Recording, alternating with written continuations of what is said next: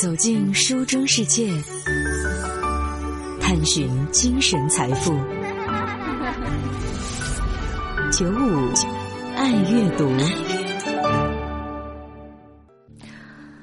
让我们先把时间呢放到一九九五年七月十二号那个芝加哥的清晨吧。人们呢本来以为这就是一个普普通通的夏日嘛，可是随着太阳的升高。酷暑凌晨呐，在之后五天的时间里，芝加哥的气温是急剧升高，最终呢，这场热浪居然导致了芝加哥有七百多的市民是中暑死亡。后来，这个历史事件就被叫做芝加哥热浪，被认为是目前美国历史上该地区最为恶劣的天气的自然灾害。当时的。克里南伯格还在加州大学的伯克利分校读研究生呢。当时的他呢，住在研究生院的单人宿舍里。他写的第一本书就是来研究芝加哥热浪的。可是后来，随着他的研究不断深入，他发现，在这场自然灾难当中呢，很多中暑去世的人呢，都是独自一人生活在芝加哥的。于是。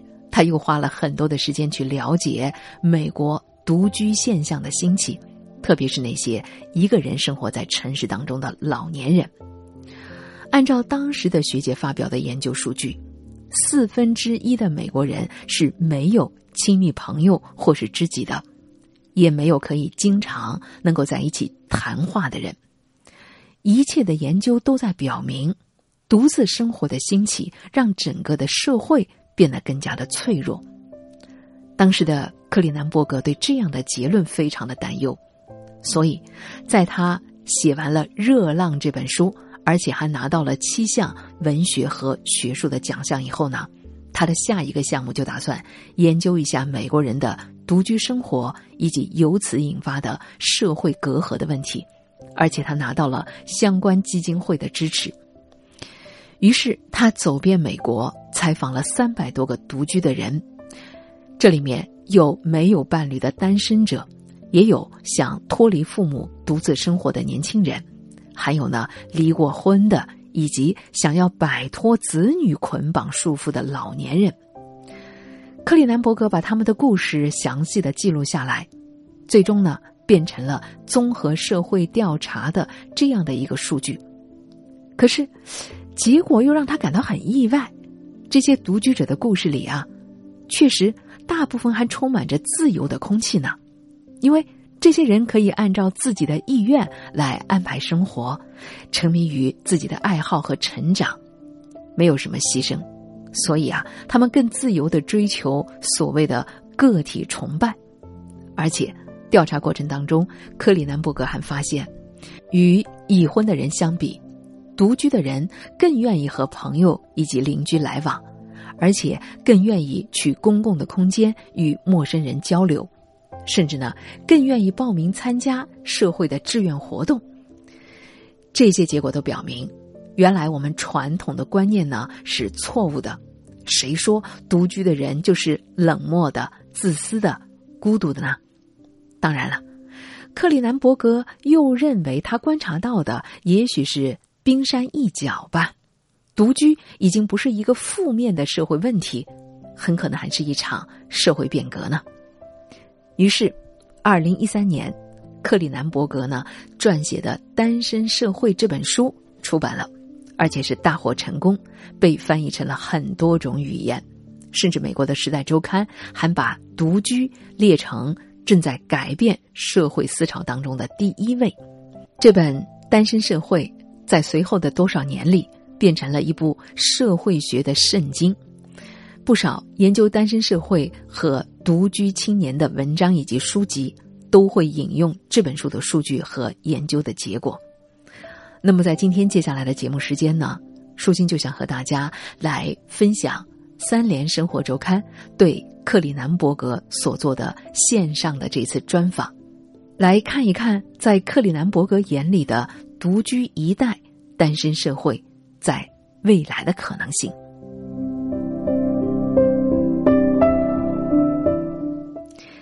三联的第一个问题是：自打二零一三年写成了《单身社会》的这本书到现在，已经过去了八年的时间里，在您看来，这八年独居现象有什么新的变化吗？克里南伯格说，八年了，在大部分的社会里，独居人群的比例是在不断升高的，因为女性的地位得以提高，城市化、长寿以及社交网络的发展。这些推动人们可以独居生活的主要条件没有中断，甚至独居现象还被看作是发达国家以及开放社会的标志之一，因为这需要财富、社会保障和文化宽容。如果说有什么新的因素阻碍了人们独居，那大概就是经济衰退了，因为这会让独居的成本变高。政府的财政紧缩的政策也会降低社会保障的制度。虽然新冠疫情期间大家都不怎么好过，但是在大多数的国家，人们好像表现出更想独居的样子。三联的第二个问题问的是：新一代的年轻人是不是更适应独居呢？克里南伯格说：“对的。首先，在整个的人类历史上。”父母亲都是和婴儿同睡的，可是，在过去的五十年来，父母亲被专家告知要和孩子啊早一点分床睡。还有呢，如今人们的住宅面积变得越来越大，卧室的数量比人还要多了，这也让很多新一代的年轻人打小就拥有了自己的私人房间，而且，当代家庭是围绕着孩子来组织生活的。每一个家庭的孩子都被精心的照顾，他们通常不太会常常与附近的孩子一起玩儿，再加上智能手机、社交网络的普及，这些呢都让越来越多的孩子呀早早就习惯了独处。当然，这可能是好事儿，但也可能呢是坏事儿。这样，他们到了成年以后，可能会更加的适应独居。但是他们也可能会变得不太善于跟别人分享空间、发展亲密的关系，过于个人主义。另外呢，人们也担心社交网络占用了人们太多的时间，让新一代的年轻人不太习惯于和他人面对面的交流。三连问到的第三个问题，很多的数据表明，独居的女性比男性的数量多，为什么？女人比男人更适合独自的生活吗？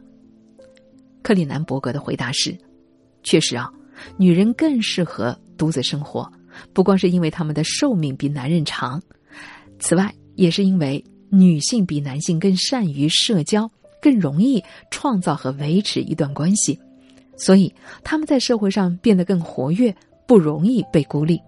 此外，男性在婚姻当中所得到的关怀和支持比女性要多得多。我认为，不少的女人在丈夫去世以后不想再婚的原因是，她们曾经在婚姻当中做了太多的事情。她们很清楚，如果要再嫁给一个比他们年长得多的男人，几乎无法避免的需要重复的干那些事情。三连问到的第四个问题是：独居的生活有什么弊端吗？克里南伯格说：“独居的房租当然可能会比合租要贵得多，可是人们对独居的生活是那么向往，以至于心甘情愿的为此放弃了别的东西。人们认为独居的人会担心独自去面对疾病和死亡，可是实际上结不结婚都会遇到这些问题。寻找伴侣不足以解决孤独感，而孤独感。”却是人类经验基本的组成部分。当时人们在接受我采访的时候，告诉我最有说服力的观点之一就是：尽管独居有不少困难，但没有什么比和错误的人生活更孤独和更寂寞的了。也许独自生活是逃避这些问题的解决的方式吧。当然，我在想，人类又是乐观的物种。哪怕我们在前一段的恋爱关系当中受伤，我们也依然会继续寻找适合的人。我当然相信，大多数的人如果找得到，都是希望能够跟合适的伴侣一起生活的。三连接下来问到的问题是：长期独居的人是否会越来越难以适应伴侣生活呢？随着独居和单身人士的增多，会不会对一夫一妻制产生影响，甚至导致婚姻制度的终结呢？克里南伯格说：“没有证据表明，对一个长时间独居的人来说，结婚更加的困难。我也不认为，作为一种社会机构组成形式的婚姻会最终终结，因为在大多数的社会里，它是那么的根深蒂固。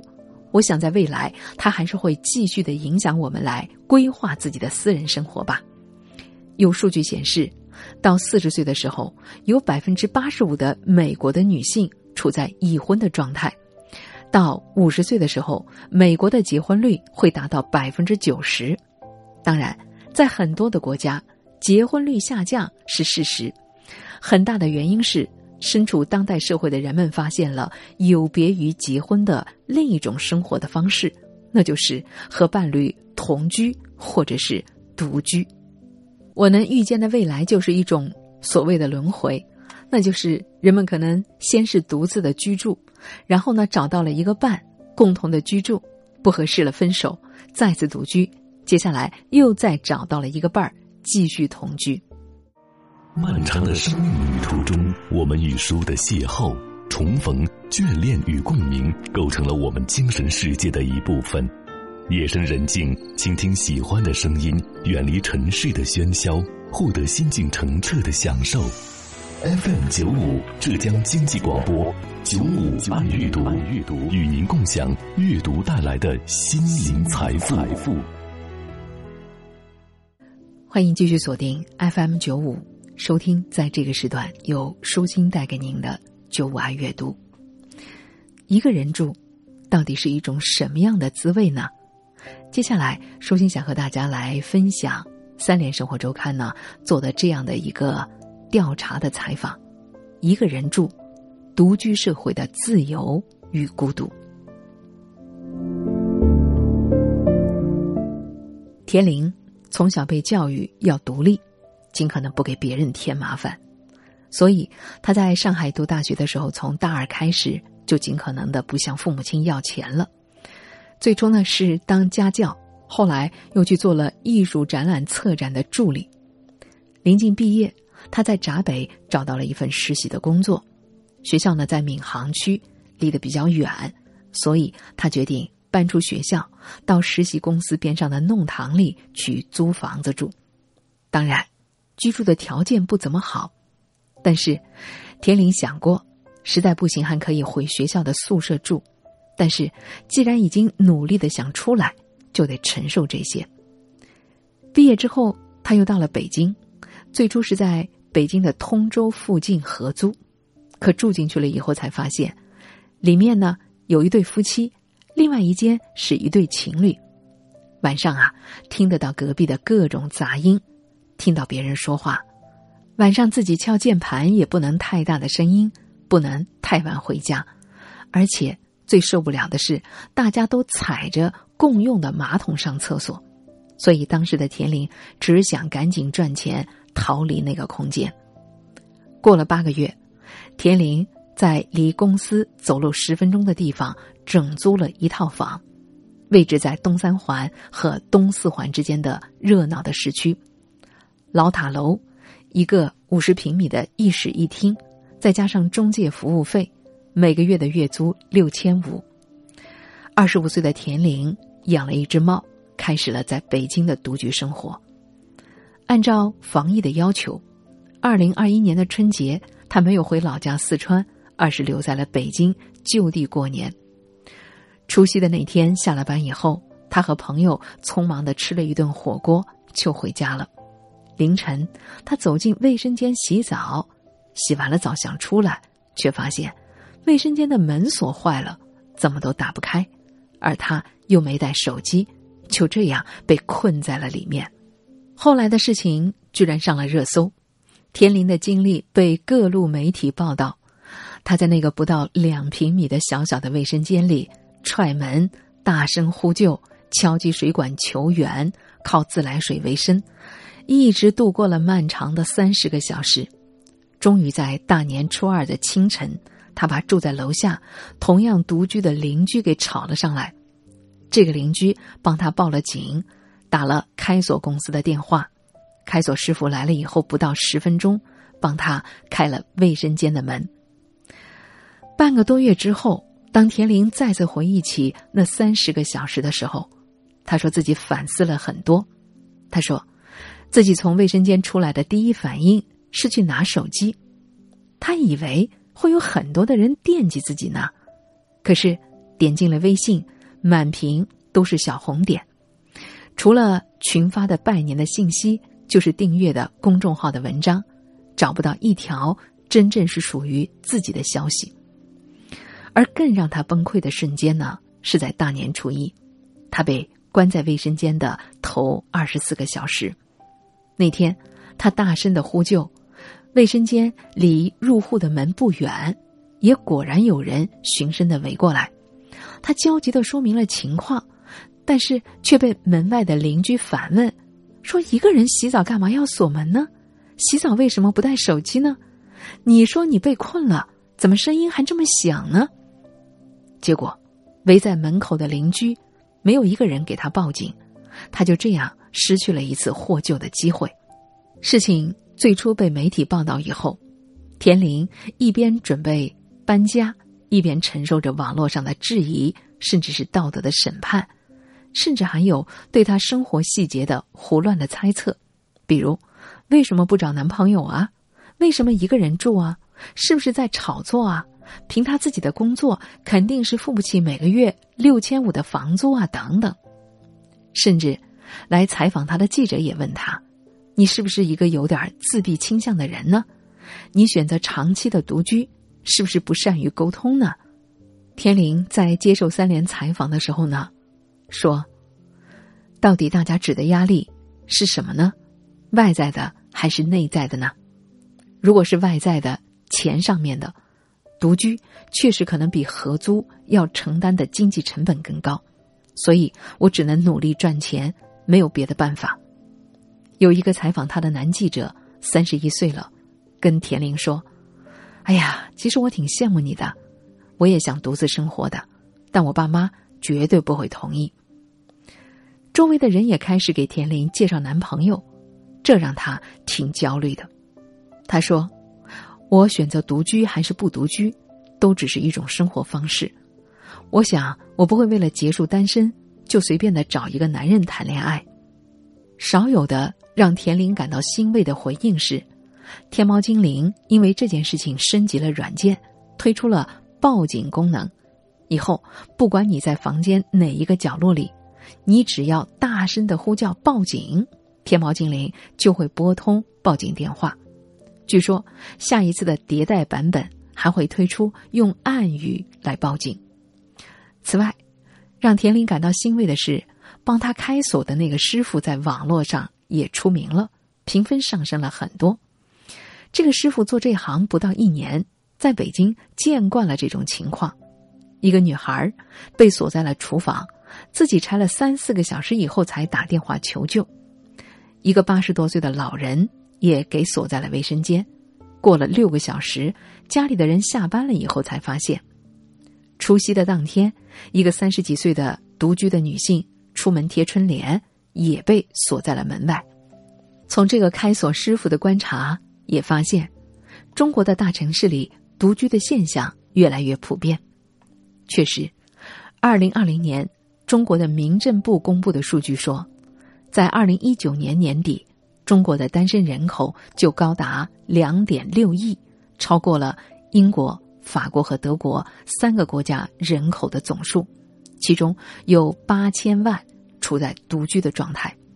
预计二零二一年这个数字会上升到九千两百万。二零一五年，超过百分之五十的美国的成年人。都处在单身和独居的状态，那么，中国的独居时代真的要到来了吗？它会对人们的城市生活产生什么样的影响？